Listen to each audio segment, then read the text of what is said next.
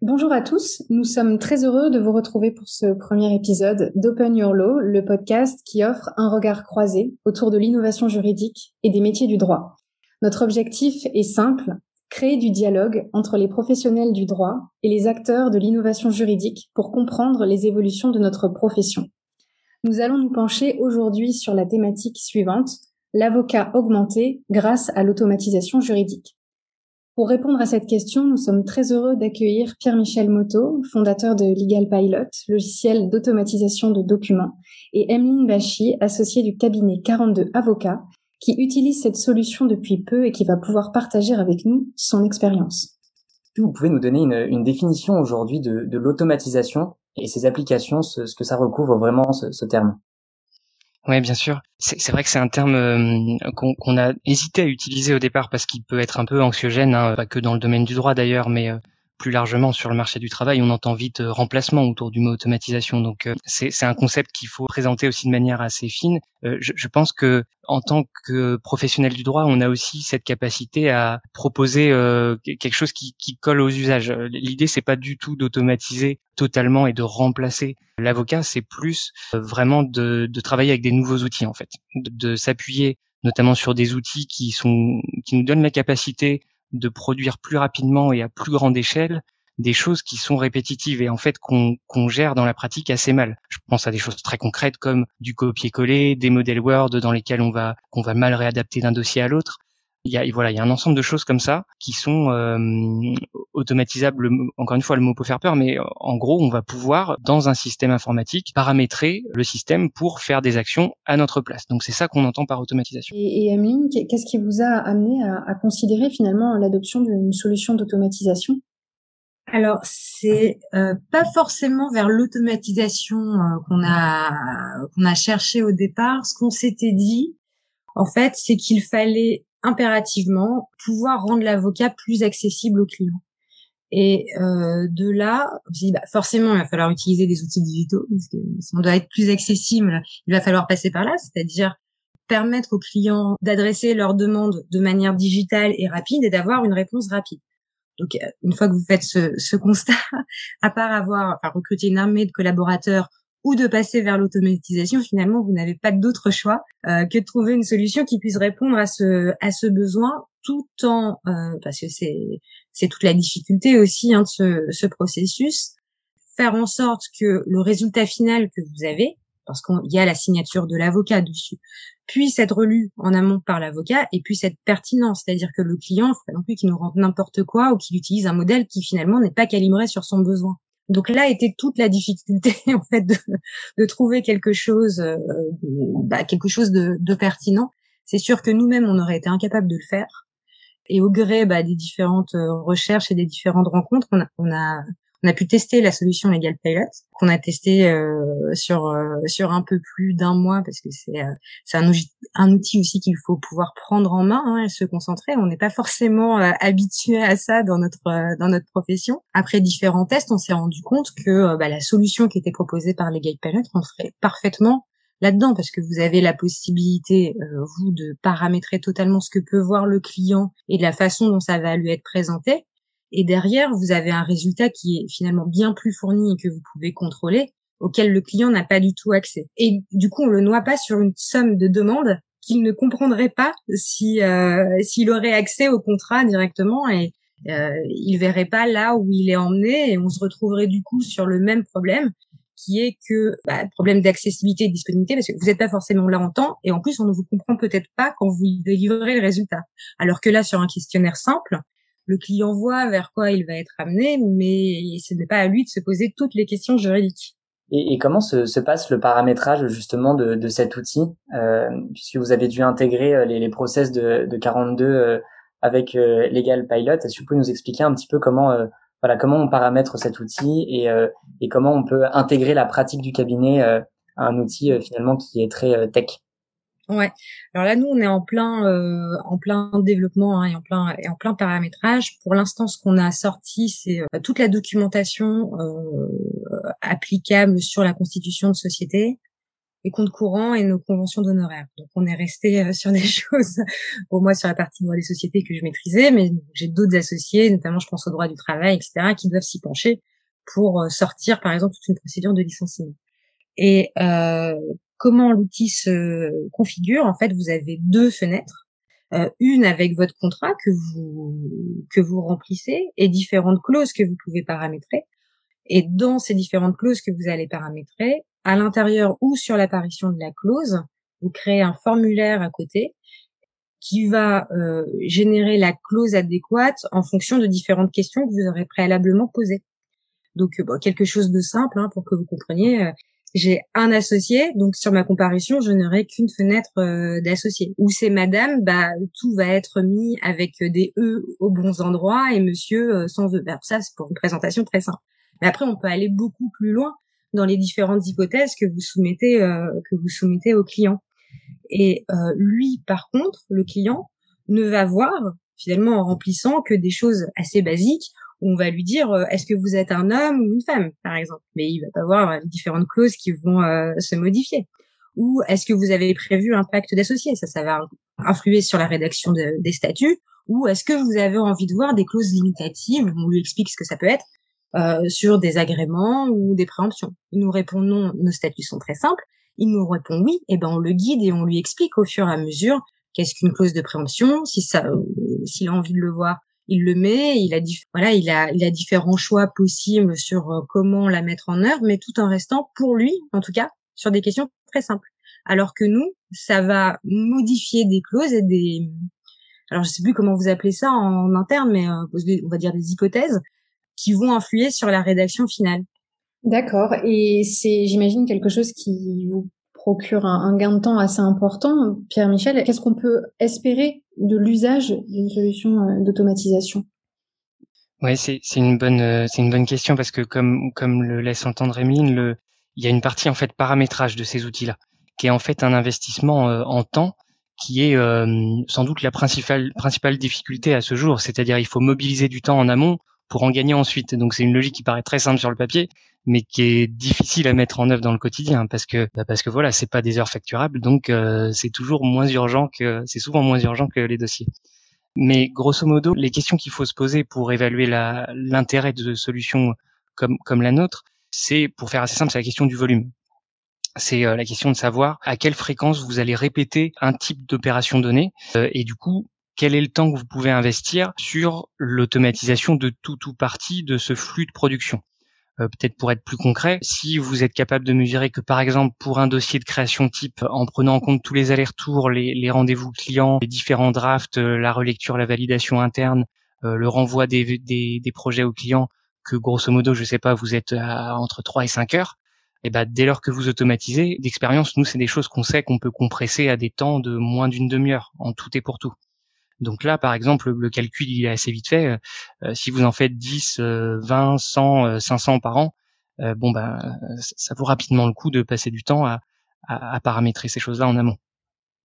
Et vous proposez du, du contenu euh, Legal Pilot? Ouais, c'est une question qu'on a mis un peu de temps à, à calibrer parce que effectivement, les, les, les, acteurs traditionnels sur le marché sur lequel on intervient, bah, en fait, c'est les éditeurs euh, de contenu juridique qui ont toujours proposé des matrices et qui font évoluer leurs offres dans ce sens avec des choses de plus en plus simples, de plus en plus qualitatives. Nous, du coup, on on, s'est pas on s'est pas positionné sur ce créneau-là. On s'est vraiment positionné avec la proposition pour nos clients d'automatiser n'importe quel type de contenu sur la base de leur matrice à eux. Il n'empêche que sur la base de ça, nous, on doit quand même faire euh, des présentations, des démonstrations, et que pour faire ça, on a automatisé un certain nombre d'exemples qu'on peut montrer en, présentation. Mais à la fin, euh, lorsque la solution est adoptée, c'est dans 100% des cas sur du contenu qui est propre euh, au client, qui est propre au cabinet qui l'utilise. Sachant que c'est une véritable aide, hein, quand vous prenez en main l'outil, au départ pour rédiger des clauses même simples sur les comparitions, parce que vous pouvez avoir un tas de variables. Vous êtes un peu seul devant votre ordinateur, hein, on va pas se cacher. Pourtant, il y a des dictatiels, etc. C'est très bien fait. Mais allez jeter un coup d'œil sur les modèles pour euh, bah, vous réinspirer ensuite sur votre formulaire. Vous aide quand même beaucoup sur la prise en main. Effectivement, on peut pas on peut pas faire sans hein, sur euh, sur la prise en main. Puis après, bah, vous prenez un peu plus de liberté sur la façon dont vous allez vous euh, voir les choses et un peu plus d'automatisme et vous n'avez pas à aller vérifier euh, comment ils ont fait, même si c'est très bien fait et que vous pouvez vous en inspirer pour après, bah, du coup, euh, mettre votre euh, votre propre rédaction dedans. Et est-ce que vous avez trouvé, Emile, que c'était difficile de, de, paramétrer cet outil? Est-ce que est-ce qu'il y a eu un accompagnement qui a qui a pu être mis en place? Est-ce que c'est facile pour une pour une pour un cabinet d'avocats d'intégrer ce, ce type de solution? Je vais parler que de moi parce que euh, mes associés ne s'y sont pas encore mis. Très franchement, euh, pour avoir des connaissances euh, juste basiques, c'est-à-dire que je sais utiliser Excel, Word et, et un peu de public postage, on en avait parlé avec avec Pierre Michel. vous n'êtes pas perdu. Après, c'est quand vous voulez insérer des choses un peu plus complexes, notamment pour, mais ça va assez vite hein, à apprendre. Et puis, Legal Pilot est là pour vous accompagner sur certaines clauses, il faut expliquer au client ce que c'est, ou alors euh, renvoyer vers une page internet pour qu'il aille voir les seuils et qu'il puisse confirmer que c'est bien ça, ou rien qu'aller chercher son numéro de RCS de la société mère, par exemple. Et donc, quand vous voulez mettre un lien et vous, voulez juste mettre cliquer ici, par exemple, bon bah ça, ça demande de mettre un peu de langage HTML, euh, hein, je crois que ça s'appelle comme ça, que vous ne connaissez pas forcément en tant qu'avocat, mais que vous pouvez retrouver sur Internet assez facilement. Et en plus, Legal Pilot est là pour vous aider. C'est-à-dire que les principaux liens et les principaux, on va dire, codes, entre guillemets, bah, vous pouvez les insérer. Sinon, tout le reste, c'est euh, c'est du traitement de texte. Hein. Euh, c'est euh, simplement créer de nouvelles hypothèses. On verra, je pense, avec euh, bah, Pierre Michel, hein, qui nous fera voir comment c'est présenté. C'est-à-dire que vous créez des questions avec un questionnaire et il suffit de mettre la bonne alternative au bon endroit que vous connaissez forcément vu que c'est vous qui rédigez l'acte et du coup, euh, ça apparaît tout seul. C'est magique. Alors ça, donne envie de demander à, Pierre Michel, euh, parce que vous avez quand même créé cette solution en étant avocat de formation. Est-ce qu'il faut que les juristes soient formés à coder?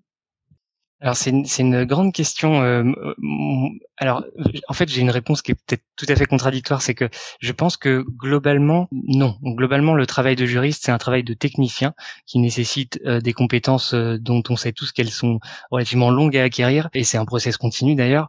Donc on peut pas être spécialiste de tout au bout d'un moment. Par contre je tempérerais ça en disant que il y, a, des nouveaux métiers de juriste qui émergent et il y a des métiers hybrides de juristes. Nous, notamment, les profils qu'on recrute euh, dans les startups, c'est souvent des profils juridiques, mais c'est pas pour faire du droit au sens classique.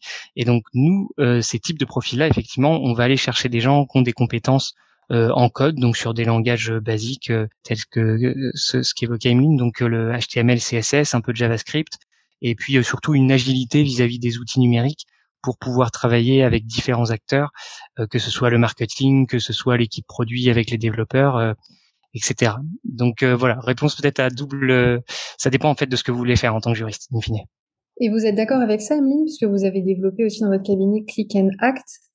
Ça, ce, ce Click and Act, c'est un peu le euh, la marque de fabrique qu'on a mis avant de vraiment déployer cette solution. Hein. On veut en proposer d'autres et lui trouver un nom. On trouvait ça assez rigolo. Et je pense que nous, on en avait discuté avec les Grey Pilots, mais pour un cabinet qui veut mettre ça en place, parce que c'est très chronophage en termes de en termes de temps. nous, on est un cabinet qui est qui est en plein lancement. C'était euh, assez euh, gonflé, si vous me permettez l'expression, de se dire on va automatiser, proposer une solution numérique aux clients, euh, parce que vous avez beaucoup de choses à, à faire dans cette phase de dans cette phase de création évidemment.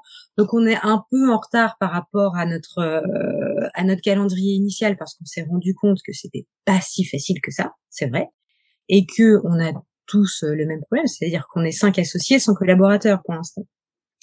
Donc euh, l'étape prochaine, si on veut vraiment mettre en route euh, cette cette proposition de service, et puis ça nous tient à cœur parce qu'on s'est aussi voilà, on s'est aussi réunis autour de ça hein, sur l'accessibilité de l'avocat, bah, c'est de pouvoir recruter des personnes euh, qui n'aient pas peur d'aller euh, mettre son nez dans ces outils juridiques. Forcément, le contrat ne sera pas euh, ce qu'on attend tout de suite et on va pouvoir, ça fera partie aussi de la formation du collaborateur ou, du stagiaire, pourquoi pas, pour lui apprendre quelles sont les différentes variables d'ajustement qu'il peut y avoir dans le contrat ou se poser les bonnes questions sur la rédaction, tout simplement. Je pense que ce sera un, un, exercice, en tout cas intéressant et, et pédagogique à avoir avec eux, mais euh, c'est sûr qu'on ne pourra pas se contenter de quelqu'un qui fait juste du traitement Word et qui n'est pas du tout intéressé par ça, parce que ça prend beaucoup de temps et si vous n'y êtes pas un minimum intéressé, je pense que vous lâchez quand même assez vite, assez vite l'affaire, quoi.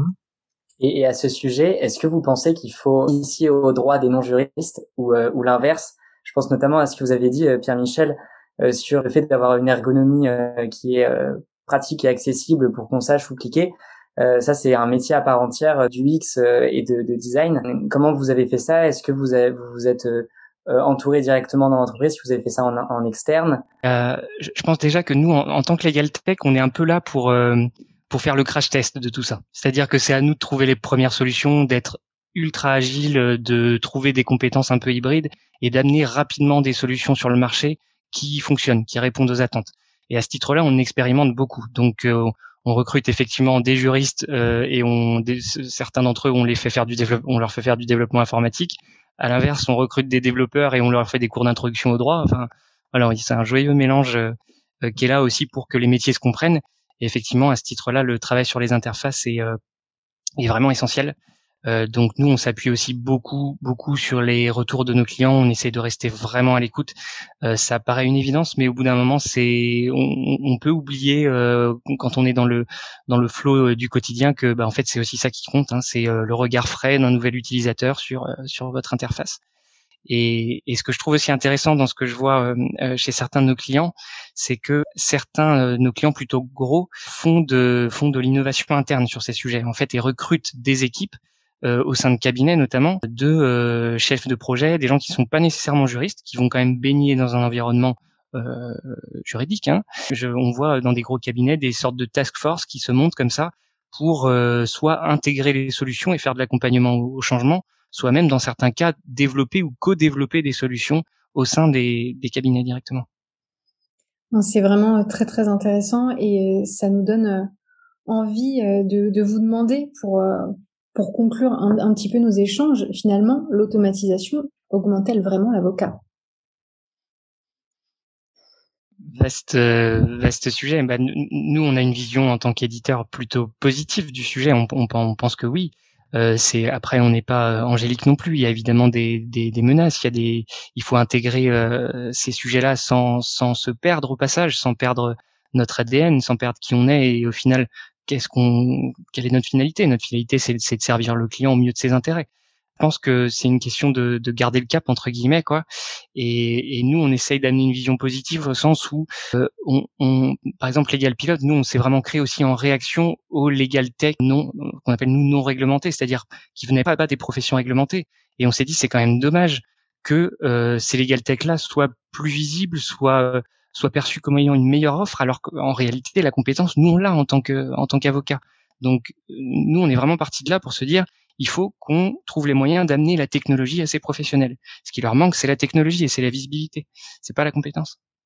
Nous, c'est pas dans ce sens-là hein, qu'on l'a qu'on l'a pris. C'est vraiment de se dire, euh, il est parce qu'on fait tous euh, beaucoup de contentieux aussi, mais quand vous récupérez un client et que vous le récupérez sur euh, un litige prud'homme ou un litige commercial et que vous voyez euh, la pauvreté de sa documentation juridique ou plus généralement hein, de son environnement juridique et de la façon dont il est accompagné, pourquoi par peur d'aller euh, d'aller voir l'avocat en fait euh, au départ en se disant que ça allait lui coûter trop cher bah, je me suis dit bah, plutôt que de voir ses clients euh, sur lesquels euh, finalement bon on a fait un peu de tambouille interne pour euh, un contrat où on a été voir des offres qui n'étaient pas forcément qualifiées au moins cher.